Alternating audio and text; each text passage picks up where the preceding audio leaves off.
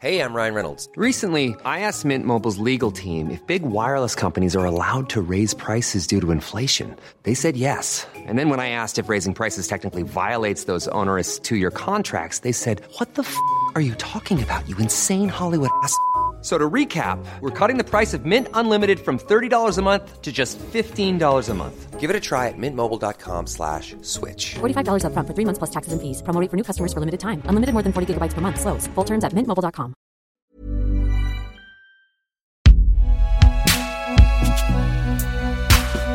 Produit par Binge Audio. Les policiers me disent vous arrêtez de filmer. Vous me laissez bosser Je suis journaliste Non mais est-ce que je vais Non plus, les est-ce que collègues je vais sur un contrôle de police en disant vous arrêtez votre Mais c'est contrôle ce de qui se police passe. Est-ce que les collègues se retrouvent filmés à 3 cm de la tête et que ce même film se retrouve sur tous les réseaux de sociaux la tête, c'est quoi C'est ici Ah, avec- ouais. J'ai jamais vu, j'ai jamais jamais. Mais j'ai vu, mais moi je l'ai vu tous les jours, pardon, mais avec des je- collègues qui se retrouvent sur les réseaux sociaux. Mais tu te rends compte de ce que c'est que de travailler en étant tout le temps filmé? Salut, c'est Thomas Rozek.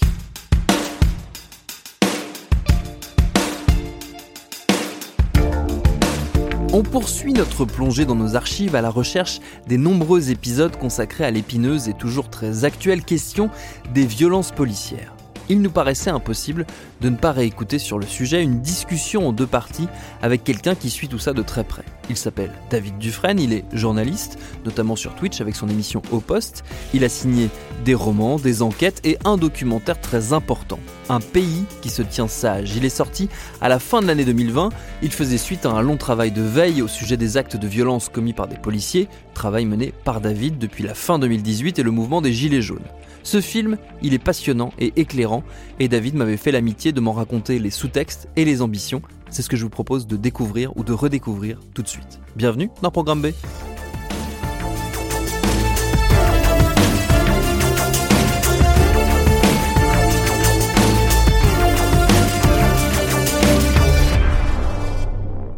À l'époque, on s'était retrouvé dans la salle de montage où il avait mis la dernière main au documentaire, et on avait directement embrayé non pas sur le fond du film, mais sur sa forme, car un choix radical m'avait interloqué, le fait que les nombreux intervenants qui échangent entre eux tout au long d'un pays qui se tient sage ne nous sont pas présentés, ni leur nom, ni leur fonction.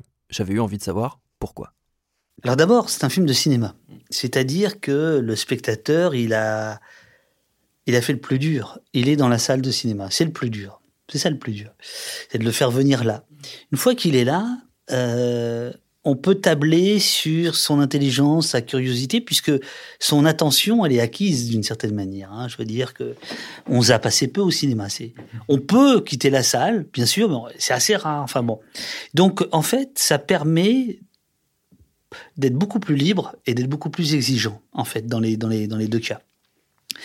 Et l'idée qu'il y a derrière cette, euh, ce, ce gommage des, des noms et surtout des fonctions, c'est justement de gommer. C'est-à-dire qu'en gommant, en ne mettant pas lui les flics, lui les sociologues, lui les plombiers, lui les chômeurs, elle, elle est travailleuse sociale, en gommant ça, on gomme la hiérarchie sociale.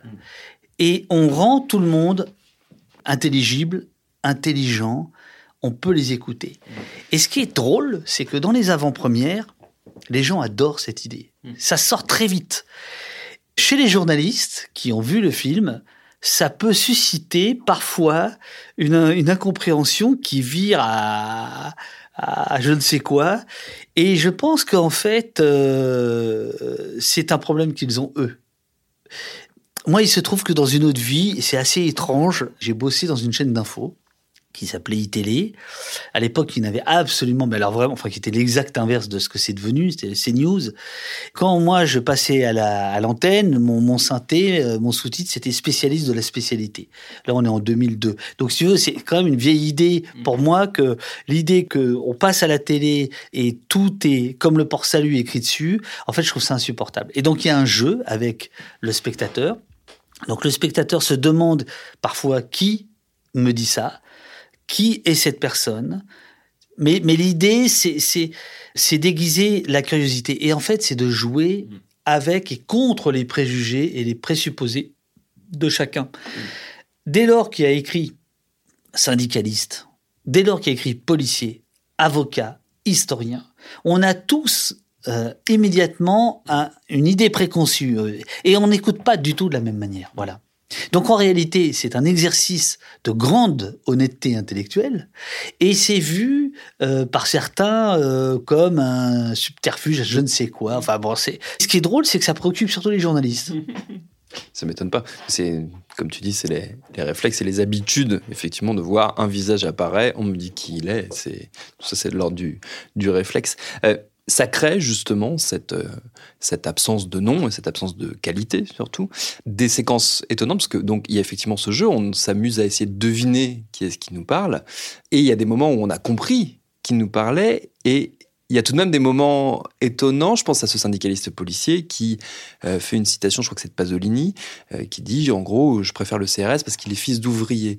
On se retrouve face, on se dit tiens, j'attendais pas ça dans la bouche d'un syndicaliste policier, j'attendais pas ça dans la bouche d'un policier parce que j'ai cru comprendre qu'il était policier. Ça participe de ce brouillage un peu. Oui, oui, et, et, et, et encore une fois, on est dans une salle de cinéma, donc on est dans un voyage quand même, on est dans un, on est dans un temps suspendu, c'est-à-dire que tout d'un coup, il euh, n'y a plus de notification, quoi. Voilà, il y a plus de. Et moi, j'ai voulu, euh, après avoir justement fait des plein de plein de documentaires interactifs où justement on, on surstimulait le, spectateur euh, à, travers des notifications, des, des embranchements, de l'hypertexte. J'adore ça, mais là, c'est tout l'inverse. On va dire que c'est- un jeu dans le film. Le, le- film, évidemment, ne se, ne se résume pas à ça. Alors, c'est aussi une façon de recréer euh, l'ambiance d'une manifestation où on ne sait plus forcément qui est qui. Est-ce que est-ce que c'est bien un flic là qui est là ou est-ce que c'est un, un énervé quoi? Est-ce que c'est un, un protestataire qui, qui, est prêt à en découdre? La personne qui me parle, euh, c'est qui? D'où vient-elle Etc. Et ce jeu-là, cette recréation dans le film, c'est voulu, l'effet de surprise. Et qui est décuplé avec des images qui, qui, qui surgissent sans prévenir, euh, qui sont très dures parfois, d'autres moins, mais comme dans une manifestation où, euh, parce que bah, aujourd'hui il y a quasiment plus de sommation, euh, le coup part, le coup part et, et on ne sait pas à quel moment. Et donc il y a cette idée d'être très très organique. Il faut dire quand même à ceux qui nous écoutent que les gens qui parlent dans le film, en règle générale, parlent dans la longueur et qu'il y a des indices. C'est-à-dire que quelqu'un qui dit mes clients, on peut comprendre que c'est un avocat. Quelqu'un qui dit les collègues en regardant des images de policiers, on peut saisir un policier. Mais ce qui est drôle, c'est que euh, il y a des parmi les protagonistes certains qui échappent totalement à ça et des gens qui pensaient que, euh, par exemple, un tel était un, un défenseur des droits euh, d'une d'une ONG et en fait c'est un général de gendarmerie. Et ben ça c'est drôle parce que ça fait aussi partie de l'effet qu'on essaye de faire sur les gens. Après, on, on verra ce que ça donne, que le film infuse et que une fois que vous sortiez de la salle, vous disiez ah ben, tiens, je- lui c'est marrant parce que j'étais d'accord avec lui, alors qu'a priori on n'est pas du même camp, comme dirait l'autre. Eh bien, nous ne sommes pas dans le même camp, madame. voilà. C'est un jeu intellectuel et c'est drôle parce que pour l'instant, le public, dans les avant-premières, salue ça. Euh, de la même manière que euh, ça fait partie de ce que la quinzaine des réalisateurs a, a apprécié. Euh, ça fait partie de la démarche cinématographique du film. Le point de départ du film, il est double. hein. Il y en a, enfin, il y en a même plus que deux, mais il y en a au moins deux. Il y a le point de départ du titre dont, dont on va parler après, mais il y a aussi et surtout une phrase euh, de Max Weber qu'on a réentendue très récemment dans, dans l'actualité. Euh, pourquoi tu as choisi cette phrase-là? L'État détient le monopole de l'usage légitime de la violence. Max Weber.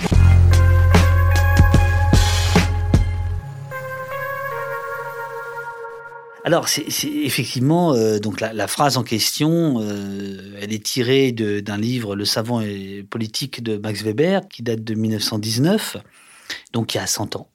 La vraie phrase, la traduction à peu près, euh, encore que je la raccourcis, c'est l'État revendique pour son propre compte le monopole de la violence physique légitime. Et on a vu ressurgir cette phrase, euh, notamment quand le débat s'est enfin ouvert sur les pratiques policières, les violences d'État, les violences policières, notamment parce qu'elles étaient documentées dans le cadre des manifestations des Gilets jaunes. Et là, on a vu euh, des gens euh, commencer euh, timidement et puis de plus en plus fermement à expliquer doctement que l'État détenait la violence légitime et que on n'avait pas à discuter de ça. Donc on a vu des syndicats de police, on a vu de pseudo-experts de police, on a vu des journalistes de police qui se payaient de mots jusqu'à effectivement... Alors donc à ce moment-là, je me dis c'est intéressant parce que cette phrase dont ils font dire l'inverse de ce qu'elle dit, puisque euh, on va peut-être la, la détailler, mais effectivement le, le- le film tourne autour des mots-clés de cette phrase. Qu'est-ce que c'est que l'État? Qu'est-ce que c'est que la revendication? Qu'est-ce que c'est que la violence? La légitimité? Etc. etc. Et il se trouve que quelques jours avant la sortie du film, euh, Gérald Darmanin a la gentillesse de, de transformer encore et de réduire encore cette phrase, ce que même Castaner n'avait pas osé faire, c'est dire la police détient le monopole de la violence physique. C'est vieux comme euh, du Max Weber, c'est ça sa phrase à peu près. Quand j'entends le mot violence policière, moi, moi je, personnellement, je m'étouffe. La police exerce une violence, certes, mais une violence légitime. C'est vieux comme Max Weber. Après, elle doit le faire de manière proportionnelle, elle doit le faire de manière encadrée, que quelques personnes le- fassent en dehors des règles déontologiques, de la sanction doit être immédiate. Mais il est normal que les policiers et les gendarmes soient armés, interviennent pas la force pour que justement la force reste à la loi de la République et pas à la loi des bandes ou des communautés. Donc par principe, l'idée même de violence euh, policière me paraît être euh, totalement euh, antinomique d'utiliser ces deux mots. Et non, c'est pas ça la phrase. La phrase c'est l'État, c'est pas la police. Et donc il y a une confusion en France, puisque la police est nationale, euh, et donc que la police représente l'État. Confusion qui est entretenue par euh, les syndicats de police, qui, à longueur de plateau télé, viennent nous expliquer qu'ils sont le rempart de la République. Et d'ailleurs, petit ainsi, si c'est vrai, c'est grave. C'est-à-dire que si la République, ça n'est plus que la police, si c'est si le seul service public, alors la République a un problème avec elle-même. Et donc cette phrase, quand je démarre le tournage du film, etc., j'avoue que le, que le producteur est assez courageux parce que en fait elle est rarement citée quand on démarre le film etc et puis bah là il y a un côté euh, bah, c'est le flair quoi on va dire voilà je me disais en partant de cette phrase qui fait autorité, grosso modo, elle fait autorité. La phrase originale, j'entends, hein, elle fait autorité. C'est-à-dire euh, au- sens où on peut se mettre d'accord pour ne pas être d'accord autour de cette phrase. Tu vois ce que je veux dire? C'est ça le truc. Et donc le, film va découler là-dessus, sur, cette question-là, avec euh, le point d'orgue qui est le, le, le verbe revendiquer. C'est-à-dire qu'à partir du moment où on parle de revendication, ça veut dire que c'est pas acquis, ça veut dire que euh, il y a discussion, il y a négociation, il y a choix, euh, il y a bataille, il y a bataille des mots, des images, etc. Et alors, ce qui est fou, c'est que pendant le tournage, l'idée c'est qu'il n'y a pas d'interview en fait, hein, ce sont des conversations. Et euh, c'était presque la seule chose que je faisais. C'est-à-dire, je, je- je disais aux gens, tenez, lisez cette phrase, qu'est-ce que vous en pensez Et en fait, à partir de là, bah, tout découlait. L'État français est violent. Leur dire leurs réformes, elles sont violentes. La réponse, elle est violente. Quand notre euh, très cher président dit qu'il n'y a rien d'irréparable dans ce qui a été fait aux Gilets jaunes, c'est pas violent. Quand il m'a dans son viseur, je sais pas s'il pense à ma tronche qui est en train d'exploser euh, quand il embrasse ses gosses, s'il en a, etc. Moi, je sais que je lui pardonne. Mais les mecs qui donnent les ordres, je peux pas. L'autre point de départ, je le disais, et on le retrouve dans le titre, euh, c'est donc un pays qui se tient sage, ça fait référence à une vidéo qui est euh, devenue célèbre, malheureusement, de cette classe de lycéens qu'on a fait se tenir à genoux, les mains à la tête, avec filmé par un policier, pas filmé par un témoin pour le coup, euh, qui commente en disant Voilà une classe qui se tient sage. Jamais vu ça. On regarde droit.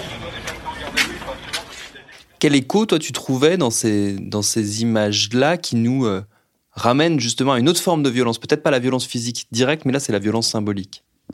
Euh, là, on a les deux. On, a la violence euh, physique dans le sens où euh, 151 euh, adolescents agenouillés, entravés, une heure, parfois deux, parfois trois, dans un froid matin de décembre 2018 à Mantes-la-Jolie, trois heures à genoux, c'est quelque chose quand même. Euh, donc là, il y a quand même une force qui est, qui est justement euh, pas euh, proportionnée. Or, pour aller très vite, tout le schéma du maintien de l'ordre, c'est à la fois la proportionnalité dans l'usage de, de, la force et la stricte nécessité de l'usage de, de, cette force.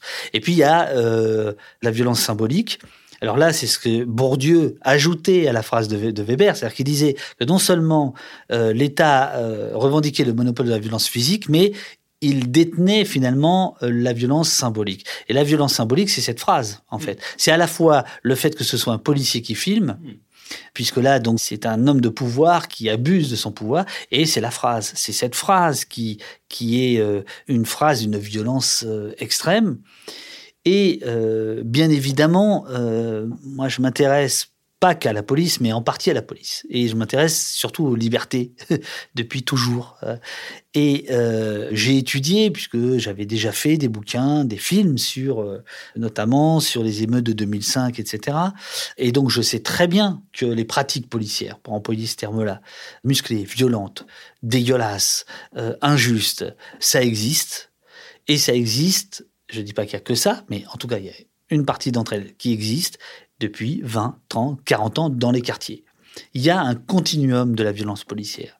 La violence policière, elle ne surgit pas de nulle part. En reprenant cette phrase pour en faire un titre, ça permet d'envoyer ce message-là. Il y a un continuum. Et donc, c'est pas un film sur les gilets jaunes, c'est pas un film sur la banlieue, c'est un film sur la violence d'État qui peut s'abattre là, ici, ailleurs encore, etc. Et puis, euh, euh, il se trouve que euh, c'est début décembre 2018, c'est au tout début de mes Allo Place Beauvau, ça doit être euh, dans les 20 premiers signalements, etc. Et ça m'a marqué, quoi. Ce sont des images qui m'ont profondément marqué, euh, qui prennent une, une autre tournure sur grand écran. Si vous voulez, je pense que ces images-là ont valeur de document, ont valeur de document. C'est c'est une des un des enseignements du film aussi, outre le fait que effectivement être confronté à ces images, alors que ce soit celles des lycéens ou même les images de violence, de manifestations euh, qu'on a l'habitude de voir sur nos smartphones, ou sur nos- ordis, euh, sur grand écran, ça crée euh, un peu un effet de sidération comme ça. Ça rappelle aussi et ça montre aussi que l'État n'a pour le coup pas le monopole de l'image et du témoignage qui est fait de ses actions et de ses, de ses exactions même plutôt. Ça montre la grande variété et la grande puissance de l'autodocumentation euh, de ces manifestations, parce que c'est beaucoup d'images prises par les gens eux-mêmes. Et, en fait, si vous voulez, c'est là le, le tournant. C'est-à-dire que aujourd'hui, des gens documentent, des gens filment, des gens prennent des photos. Non seulement ils font ça, mais surtout ils ont les moyens de les diffuser. hein. C'est-à-dire qu'il y a la captation d'images, il y a la diffusion d'images. Et là, évidemment, on a complètement changé. C'est George Floyd. euh, c'est une rupture. Mais ce qui est amusant, c'est que euh, cette profusion d'images, en réalité, c'est presque la consécration technologique de l'article 12 de la Déclaration des droits de l'homme, qui dit que pour que les, les- les- les droits de l'homme soient, soient institués, il faut l'instauration d'une force publique. Et là, il y a un des protagonistes du film, Fabien Jobard, sociologue de la police, qui rappelle ce que ça veut dire public. Public, ça veut aussi dire soumis à la publicité, c'est-à-dire soumis au regard. Et on voit bien que ce qui se passe aujourd'hui, euh, pourquoi il y a une telle crispation euh, chez les policiers, c'est parce que tout d'un coup, de manière massive, il y a un regard qui est porté sur les pratiques policières. Il y a une critique qui est, mais qui est en réalité, alors c'est là où le, le truc est, est fumant, quoi. C'est parce qu'en fait, c'est- c'est un regard quasiment républicain, quasiment républicain. Les flics disent c'est anti-flic. Pas toujours. Et même plutôt rarement. C'est plutôt euh, un autre sociologue dit, euh, alors c'est pas dans le film, Sébastien Rocher, il dit les, les gens sont pas contre la police, ils sont contre la mauvaise police. Alors après il y a des gens qui, qui sont contre la police. Enfin il y, a- il y a toute une palette. Mais le fait qu'aujourd'hui de manière euh, naturelle, des gens sortent leur téléphone, filment, photographient, témoignent, documentent. Donc on voit bien, là, depuis quelques semaines, quelques mois, euh, il y a une, une effervescence autour de ça. Et on a franchi d'ailleurs un nouveau palier qui est très intéressant. C'est-à-dire qu'aujourd'hui, il commence à y avoir une parole de l'intérieur de la police qui est en train de complètement confirmer tout ça, hein, notamment sur le racisme. et- Bon. Euh, un pays qui se tient sage arrive à ce moment-là. C'est-à-dire que le film n'aurait pas pu se faire il y a dix ans. Ça aurait été absolument impossible. Et d'ailleurs, euh, quand j'avais fait un premier film de télé, donc plus journalistique, on va dire, En 2007, on avait très peu d'images, euh, très très peu d'images amateurs, parce que à l'époque, euh, le, le, téléphone était même pas sorti. Je crois que le téléphone c'est 2008, 2009, je crois. Enfin, je sais plus. Mais euh, enfin, il n'y a, a, pas de téléphone qui filme, il n'y a pas, il a pas tout ça. Donc effectivement, ce un Sage, c'est le fruit de ça. Le film est d'ailleurs dédié aux gens qui ont levé leur euh, smartphone. On parle beaucoup de, de ces questions-là dans le film, hein, c'est-à-dire que euh, Damasio parle du renversement du panoptique, euh, et Michel Forst de l'ONU explique combien, il emploie le terme de, de, de, je crois, de révolution. C'est-à-dire que pour lui, pour les Nations Unies, c'est un, un, un, bouleversement dans, dans, ses pratiques pour savoir où est-ce qu'il y a des atteintes euh, au droit de manifester, etc., etc.